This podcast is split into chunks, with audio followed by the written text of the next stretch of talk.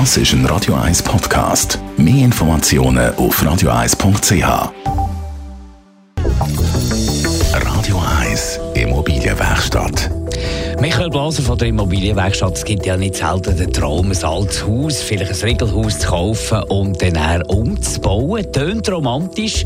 Man hat es vielleicht günstig gekauft, muss aber relativ teuer äh, renovieren. Ich glaube, es, sind, äh, es ist eine grosse Herausforderung, weil was, äh, was von außen einfach aussieht, ist im Detail dann manchmal kompliziert. Kann auch sein, dass ein Umbau am Schluss aufwendiger ist als, als ein Neubau, vergleichbarer Neubau wäre.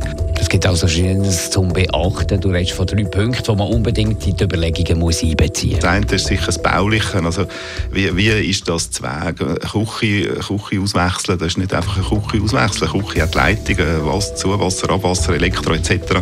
Das sieht man dem Haus nicht an, wie das die Leitungen zu sind in diesen Wänden. Äh, der zweite Aspekt ist das Rechtliche. Auch ein altes Haus hat Verpflichtungen. Man hat das Grundstück, das hat Dienstbarkeiten. Da gibt es vielleicht nachberechtliche mhm. Abmachungen, die getroffen worden sind, die auch Gültigkeit haben übrigens, auch wenn sie im Grundbuch nicht eingetragen sind.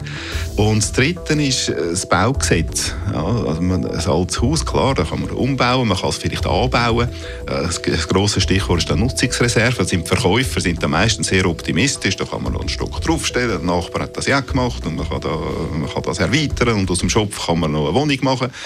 Das ist oftmals nicht ganz so einfach. Ja, da kommt noch dazu, dass beim alten Haus ja beim Renovieren auch immer Sachen vorkommen, wo man gar nicht daran denkt, die man nicht hätte können wissen Das sind sicher die Fachleute gefordert. Ich glaube wirklich, wenn also gute Fachleute die erkennen mögliche Risiken und gehen dann dort in die Tiefe und treffen vielleicht auch vertiefte Abklärungen.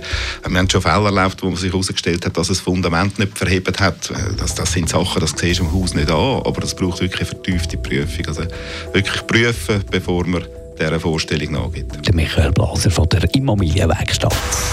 Radio 1 Immobilienwerkstatt. Auch als Podcast auf radio1.ch.